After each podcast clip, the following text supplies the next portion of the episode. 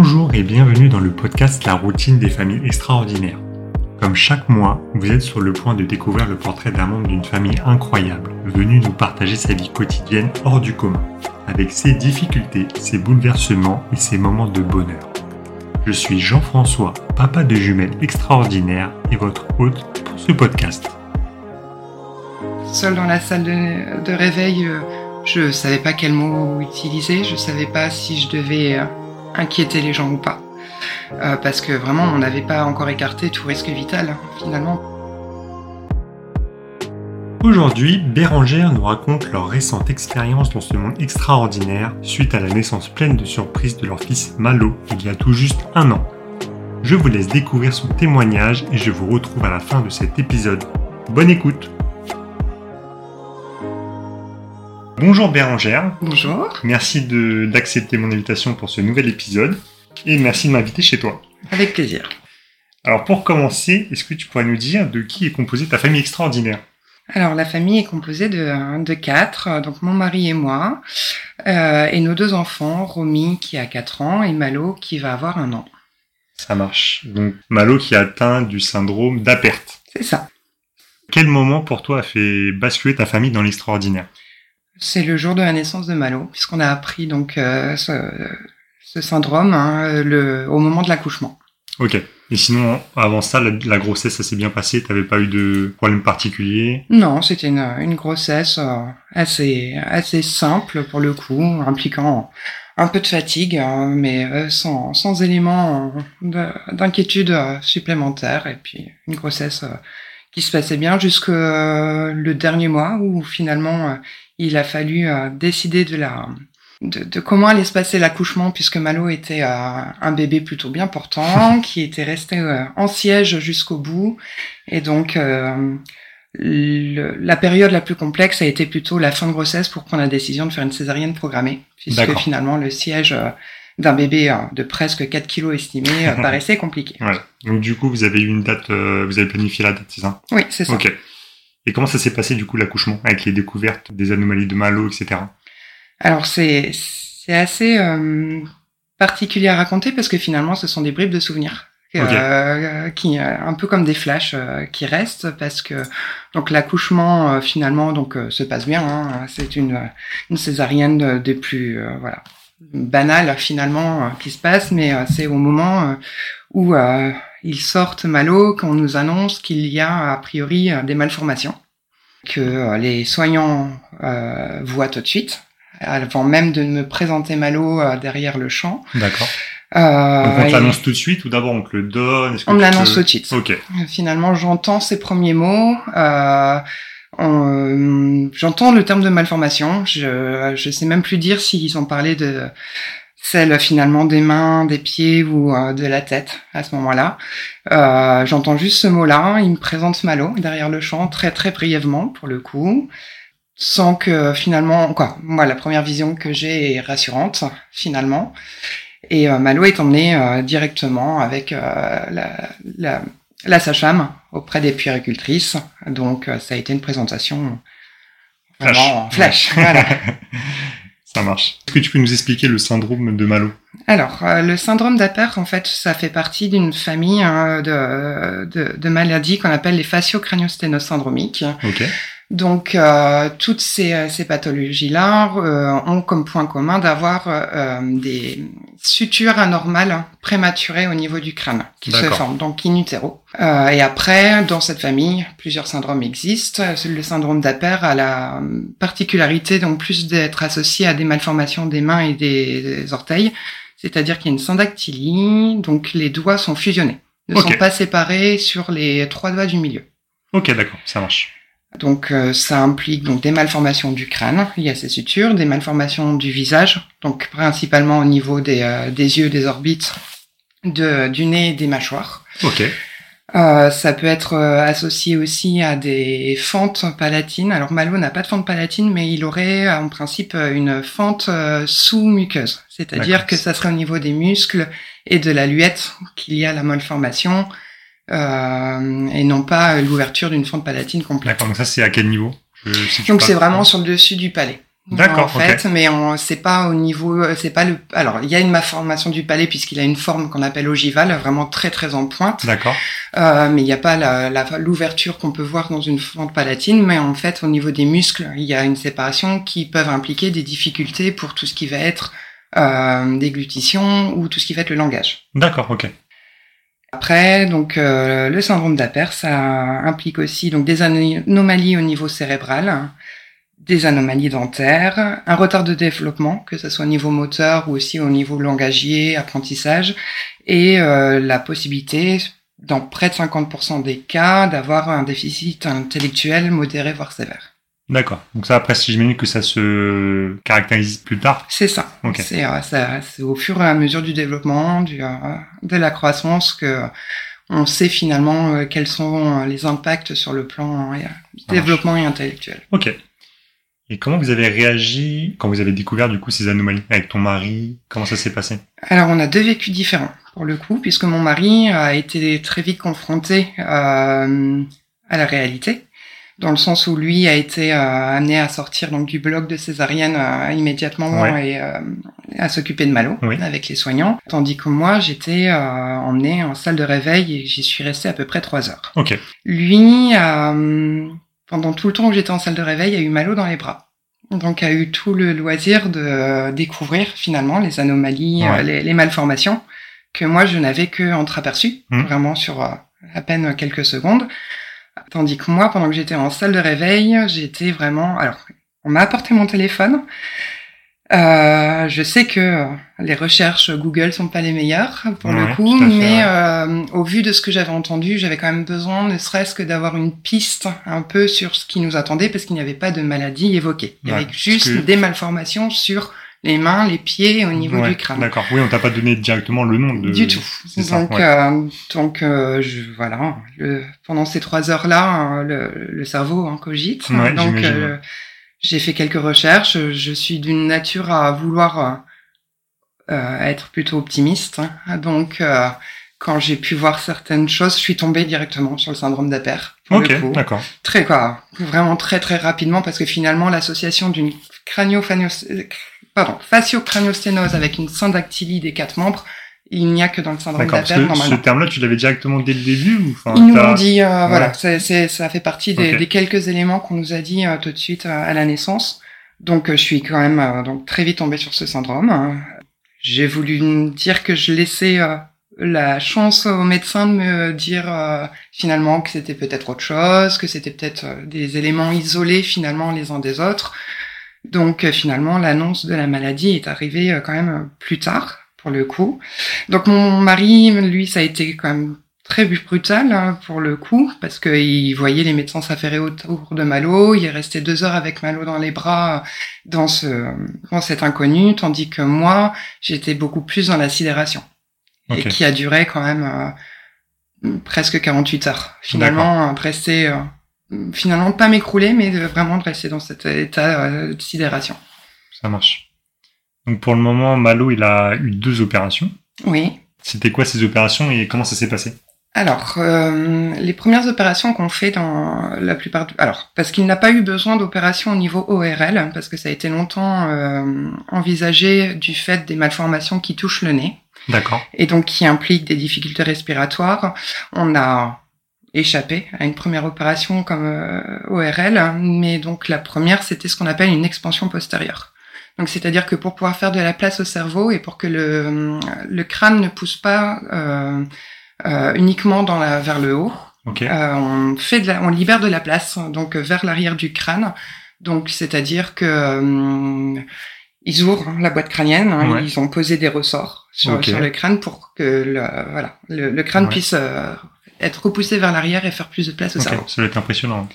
Alors, finalement, euh, on, se, on se mettait vraiment en, en condition que ça serait quelque chose de de- de- d'important, de, de, marquant, tout ça. Ça l'est, ça l'est forcément hein, marquant. Mais euh, comme dirait la neurochirurgienne qui, qui s'occupe du suivi de Malo, finalement, ce petit, quoi, ce- cette première intervention-là, c'est un petits gestes finalement pas si compliqués que ça. Ouais. Après, ça reste très impressionnant parce que finalement, euh, bah, on ouvre le crâne Bah oui. de l'enfant. Euh, euh, la cicatrice est très impressionnante, euh, tout ça. Et puis c'est aussi cette première démarche de laisser son enfant au bloc opératoire, Ouais. qui voilà donc euh, qui est marquant.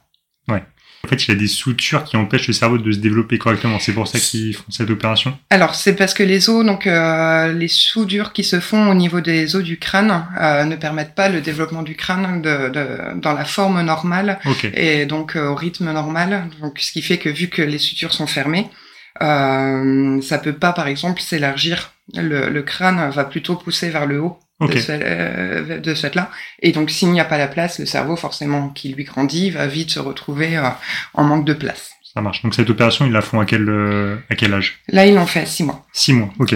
Donc ça, c'était la première. Et puis après, il y aura d'autres opérations en neurochirurgie euh, qui vont plutôt euh, permettre de faire de la place vers l'avant. Donc ce qu'on appelle un avancement fronto frontocrânien, pardon.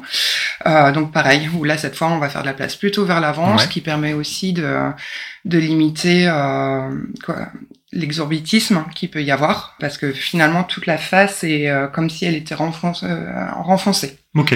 Donc c'est pareil, c'est permettre euh, de faire de la place. Donc ça, c'est les premières qui sont prévues. Et après, il y a tout un panel de, de chirurgie euh, j'imagine. prévu qui Mhm. soit euh, sur les mains pour pouvoir aussi libérer euh, les doigts. Parce que là, pour l'instant, Malo a, a une pince un peu grossière pour le coup parce qu'il n'a pas l'index euh, détaché des autres doigts. Ok. Donc ça va être de pouvoir détacher l'index, Ouais. de pouvoir aussi réaligner les pouces qui sont euh, euh, un peu mal formés, qui, qui tournent un peu sur eux-mêmes hein, du fait qu'il y a une phalange en plus dans, dans chaque doigt. Donc, euh, c'est de pouvoir lui permettre euh, le plus de fonctionnalités possible avec ses mains, avec ses pieds aussi plus tard. Donc, euh, c'est pour ça, c'est des interventions euh, en fonction du développement. Ça marche. Au niveau de l'accompagnement des professionnels de santé, est-ce que tu gardes des bons ou des mauvais souvenirs, des, des bonnes rencontres, des, des choses comme ça? J'ai les deux. J'ai deux exemples. Souvent, c'est comme ça, ouais.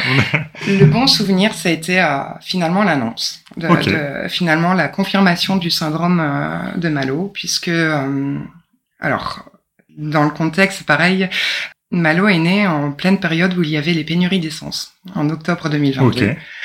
Donc je me suis retrouvée donc à accoucher euh, sur sur ma commune et euh, Malo a été transféré le jour même sur euh, sur l'hôpital Necker à Paris, qui en soi n'est pas si loin que ça puisqu'on est vraiment limitrophe de Paris, mais en voiture on est à peu près à une petite heure finalement avec les embouteillages et tout ça. Et euh, on m'a permis d'aller voir mon fils dès le, les 24 premières heures, mais avec la pénurie d'essence par mes propres moyens. D'accord. Parce qu'on ne pouvait pas avoir de- d'ambulance. Euh, trop de complications euh, au niveau organisationnel. Donc, euh, ça a été épique, pour le coup, de pouvoir aller là-bas. Et je suis sortie de l'hospitalisation à 48 heures de la cés- césarienne. Pareil, pour me permettre d'être le plus près possible de mon fils, rapidement. Ouais. Et le bon moment qui est finalement, c'est que ben, l'annonce du déjà de la maladie, ça a permis de lever beaucoup de doutes parce que euh, pendant 48 heures, on ne savait pas trop ce qu'il en était. Est-ce que c'était euh, ce syndrome que j'avais pu voir moi sur internet ou est-ce que c'était autre chose avec Ouais. d'autres conséquences pouvant être vitales Donc, vous finalement avez pour été fixé au bout de 48 heures? C'est ça. Ok, ouais, c'est assez rapide. Finalement, oui. Alors, Mhm. la confirmation génétique a été beaucoup plus tardive. Oui. hein. Elle a pris euh, 7, mois, je crois. Ok. Mais, euh, mais les doutes étaient vraiment très faibles puisque finalement l'association des symptômes laissait peu de Mm. place aux doutes. Et ce, qui, ce, côté positif, c'est que la neurochirurgienne, hein, qui est la référente sur ces pathologies-là, a pris le temps de revenir euh, m'annoncer cette maladie, alors qu'elle était déjà passée le matin même en présence de mon mari, mais moi j'étais pas encore sortie de mon hospitalisation. Et ce moment où elle a pris le temps de revenir me voir euh, pour euh, réexpliquer finalement tout ce qu'elle avait dit le matin même, le dire avec les bons mots, avec euh, la bonne façon de faire, ça a été euh, voilà, moi c'était Ouais, un important. élément marquant Ouais. euh, qui, qui reste pour le coup très positif parce Mhm. que j'ai vu beaucoup d'humains dans, dans, dans ce rendez-vous, dans cette consultation.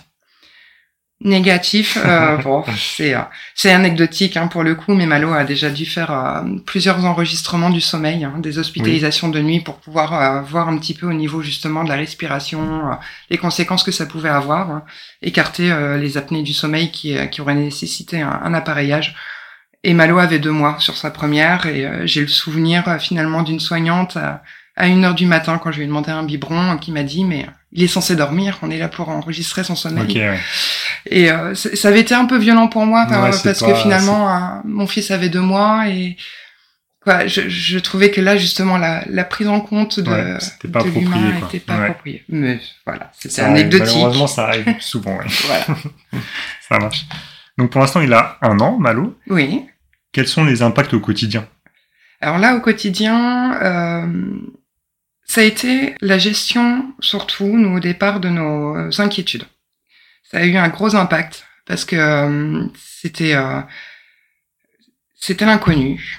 On savait pas si on faisait bien. Pour le coup, Malo a enchaîné des bronchiolites tout l'hiver avec des hospitalisations. Et j'ai passé, quoi, on a passé avec mon mari, je crois, quatre mois à, surveiller sa respiration quasi jour et nuit. Mhm.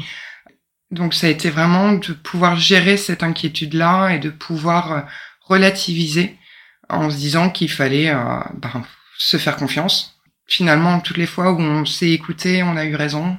Le corps médical nous, l'a confirmé.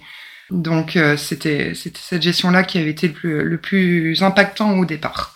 Là actuellement, alors Malo a des retards sur le plan développemental, euh, donc ça implique de le stimuler plus euh, finalement qu'on le ferait peut-être sur un autre enfant, de, de mettre en place, euh, quand on a mis en place un suivi euh, kiné euh, toutes les semaines pour pouvoir vraiment l'accompagner dans, dans ses apprentissages, euh, ce qui marche bien parce que là actuellement Malo depuis le mois d'août arrive à tenir assis, donc c'était une grande victoire. Hop, ouais. Commence à ramper aussi, donc voilà, c'est plein de petits bonheurs de voir ces choses-là qui avancent. Après, ça va être la la gestion de la prise en charge qu'il va y avoir, que ça va nécessiter, que ça soit au niveau euh, chirurgical, parce que finalement, bon bah il y a des périodes d'hospitalisation qui demandent aussi beaucoup d'organisation, Ouais. tout en n'oubliant pas aussi la sérénité, C'est ça, tout, en fait. s'oubliant pas aussi si possible. De temps en temps, c'est bien euh, penser euh, aussi aux adultes. Et puis c'est la prise en charge euh, paramédicale qui va être nécessaire. Alors là, pour l'instant, on est, je vais dire un peu dans, on a un peu de répit à part la kiné, mais c'est vrai qu'il y aura toute une prise en charge euh, psychomote, ergothérapie, orthophonie, Ouais, les euh, rendez-vous vont se multiplier un Voilà. petit peu. Donc, euh, donc ça va être ça qui va finalement impacter pas mal notre quotidien. Après, on a fait le choix, nous, pour l'instant, de garder au maximum notre activité professionnelle. Ok, donc vous travaillez tous les deux à 100% encore? Non, mon mari est à 80%. Ok, donc, euh, pour pouvoir justement aller chez, euh, chez la kiné Ouais, euh, tous les mercredis. Moi, pour l'instant, je suis encore à temps plein, mais avec euh, la pause de jour de congé pour présence parentale, ouais. euh, que ça soit pour les hospitalisations ou pour les rendez-vous, parce que finalement, bah, Ouais. quand on a des rendez-vous euh, un équerre, euh, faut se rendre disponible. Ouais, c'est ça. Ouais, c'est assez pratique ce congé. Tu peux poser des jours un peu euh, quand ça t'arrange. C'est ça. Assez- également pris, ouais. Est-ce qu'il prend des médicaments chaque jour? Est-ce qu'il a Il a euh, actuellement, il a des aérosols matin et soir. Pour le coup, par euh, de, de cortisone pour le, lui permettre de d'aider au niveau Ouais. respiratoire. ok, ça marche. Et actuellement, il est gardé comment? Il est chez une assistante maternelle, quatre jours par semaine. D'accord. On a eu beaucoup de chance parce que c'est quelqu'un, c'est celle qui avait gardé notre fille auparavant, euh, en qui on a toute confiance Ouais. et qui est vraiment au petit soin pour Malo. J'ai qu'on a de la chance parce que pour le coup, on s'est toujours posé la question euh, et si on avait dû euh, trouver une nouvelle assistante maternelle, est-ce qu'elle se serait sentie les épaules finalement Ouais, d'accueillir un enfant extraordinaire, euh, avec les conséquences que ça implique, hein, parce que la nounou euh, a dû accueillir Malo avec ses points de suture, qui, Oui. euh, qui partaient d'une oreille à l'autre euh, en passant par tout le dessus du crâne. C'est très vite impressionnant. Les, euh, je peux comprendre qu'elle ait, qu'elle ait pu avoir des craintes, euh, bah, parce qu'elle garde d'autres petits garçons et que euh, les risques de- d'accrocher, de, Mm. Ouais, tout à fait. voilà, qui a une petite bousculade ou autre, ben, on a pu vraiment travailler ensemble avec la nounou. Donc ça nécessitait pas un- une garde spécifique? Non, pour l'instant, Ouais. vraiment, parce que finalement, les soins euh, dans la journée sont, sont très peu nombreux. Après, la seule chose que ça lui a demandé, c'est euh, beaucoup, beaucoup, beaucoup de lavage de nez. D'accord. Donc, euh, on l'a mise vraiment à contribution parce que avant chaque biberon, donc c'est quand même À l'époque, euh, au départ, sept fois par jour. Là, on est passé à cinq. c'est déjà mieux. Mais donc, c'est pareil. C'est la seule contrainte finalement qu'elle puisse avoir. Par contre, vu que Malo ne marche pas encore à 12 mois, bah, forcément, dans son organisation, c'est un enfant qui euh, doit être forcément en poussette, tout ça. Donc, euh, oui, après c'est pas ça, ça c'est pas trop trop de changement par rapport à un enfant lambda quoi. Non, c'est ça, c'est juste un, peu d'organisation. Est-ce que toi avec ce quotidien du commun, tu arrives à te dégager du temps? La bonne question. alors j'ai prévu cette année. la, la première année était compliquée. Hein. J'ai eu très peu de moments, que ce soit moi ou même en couple. On s'en est rendu compte euh, là cet été. On s'est dit que vraiment fallait qu'on réapprenne à s'accorder du temps, euh, juste à deux. Moi, c'était un projet. Bon, j'ai la première tentative, euh, ça aboutit à, à, une bonne entorse. Donc, finalement, euh, parce que je, voilà, me dégager du temps, c'était pouvoir trouver une, une occupation un peu défouloir. J'ai ressenti que j'emmagasinais beaucoup, beaucoup de tension, que le stress montait de plus en plus, et j'ai vraiment voulu avoir quelque chose où je puisse évacuer. Alors, moi, c'était la danse africaine parce que je voulais le côté euh, très musical, très rythmé, euh, voilà, un peu libératoire. donc c'est prévu. Et puis sinon, après, je suis euh, archère de base, donc pareil, j'ai tout un programme de reprise du sport en tête. Bah, c'est un bon programme. Ouais. Et ton mari aussi, il arrive à trouver un peu de temps pour lui ou... Alors lui un peu par la force des choses parce qu'il est entraîneur de tir à l'arc, donc déjà il est pris au moins une fois par semaine pour ça. Après, pour du temps, pour lui, euh, réellement, euh, pas assez, je pense. oui. Au début, souvent, c'est compliqué. Hein. C'est ça. Faut, faut vraiment réapprendre à s'écouter et se dire que voilà, on doit retrouver un rythme normal. Quoi, normal. En tout cas. Plus classique. Plus classique. Mmh. Ok. Et si tu pouvais refaire quelque chose différemment, qu'est-ce que ça serait? Que ça soit au niveau du suivi médical, je sais pas. Euh... Je pense que ça serait l'annonce de la naissance de Malo. Ok. Euh, dans le sens où euh, c'était une césarienne programmée, donc euh, les grands-parents savaient très bien que je, à quelle heure je rentrais à peu près au bloc. Et finalement, on a confirmé la naissance de Malo que très tardivement, près de 5 heures après la naissance, parce que finalement, moi seul, voilà, seul dans la salle de, de réveil, je savais pas quel mot utiliser, je savais pas si je devais inquiéter les gens ou pas. Euh, parce que vraiment on n'avait pas encore écarté tout risque vital hein, finalement parce qu'on nous parlait déjà d'examens cardio, d'examens euh, au niveau pulmonaire, au niveau de, de, tout ce qui était euh, digestif, tout ça. Donc on ne savait même pas finalement quelle serait l'issue pour Malo. Donc j'ai tardé à donner des nouvelles. J'ai toujours essayé de préserver les miens et peut-être qu'en voulant les préserver, finalement, on a créé plus d'inquiétude parce que finalement, ils, ils, ont longtemps attendu en se demandant ce qui se passait. D'accord. Ça serait peut-être ça que je referais. Ok. Et comment ils ont réagi quand tu leur as annoncé? Alors, euh, on a eu énormément de soutien. Euh, vraiment de la part autant des proches euh, de la famille que ce soit aussi de notre environnement amical, euh, sportif, euh, tout ça. On a vraiment été très très entourés. beaucoup beaucoup de propositions de, de nous venir en aide d'une façon ou d'une autre. Après, c'est toujours compliqué parce qu'on ne sait pas comment on peut nous venir en aide, euh, dans le sens où euh, c'est pas que euh, c'est pas au quotidien, c'est vraiment dans cette gestion de la maladie, des inquiétudes. Hein, donc, mmh. donc voilà. Et j'ai toujours tout quoi, j'ai été très surprise de voir finalement la force que certains de nos proches pouvaient avoir là où on ne pensait pas qu'ils étaient si forts. Donc euh, ça a été euh, des belles révélations okay. d'être confronté à ça. Super, un bon soutien, c'est vrai que ça change beaucoup de choses. Hein. Oui. Si tu pouvais éliminer une de tes peurs liées à la situation de Malo, laquelle ça serait? Tout à l'heure, on a parlé que vous surveillez beaucoup sa, sa respiration. J'imagine que ça en fait partie. Alors ça, c'est plutôt passé, parce que là, vraiment, on est, euh, quoi, on a, depuis le printemps, euh, Malo, au niveau respiratoire, ça va quand même beaucoup mieux, et surtout, on on le gère assez bien on voit un peu quand ça va un peu moins bien, on remet un peu plus de lavage de nez, on, sait quand, quand, consulter. Donc ça, euh, on, l'a, on l'a écarté. Moi, c'est plus pour l'avenir. Euh, je sais à quel point euh, le risque qu'il y ait du harcèlement à l'école. par rapport aux malformations qu'il peut y avoir au niveau du visage. Okay. C'est pas flagrant, hein, c'est pas quelque chose, voilà, de, très visible, mais c'est un petit visage caractéristique, un peu un peu particulier.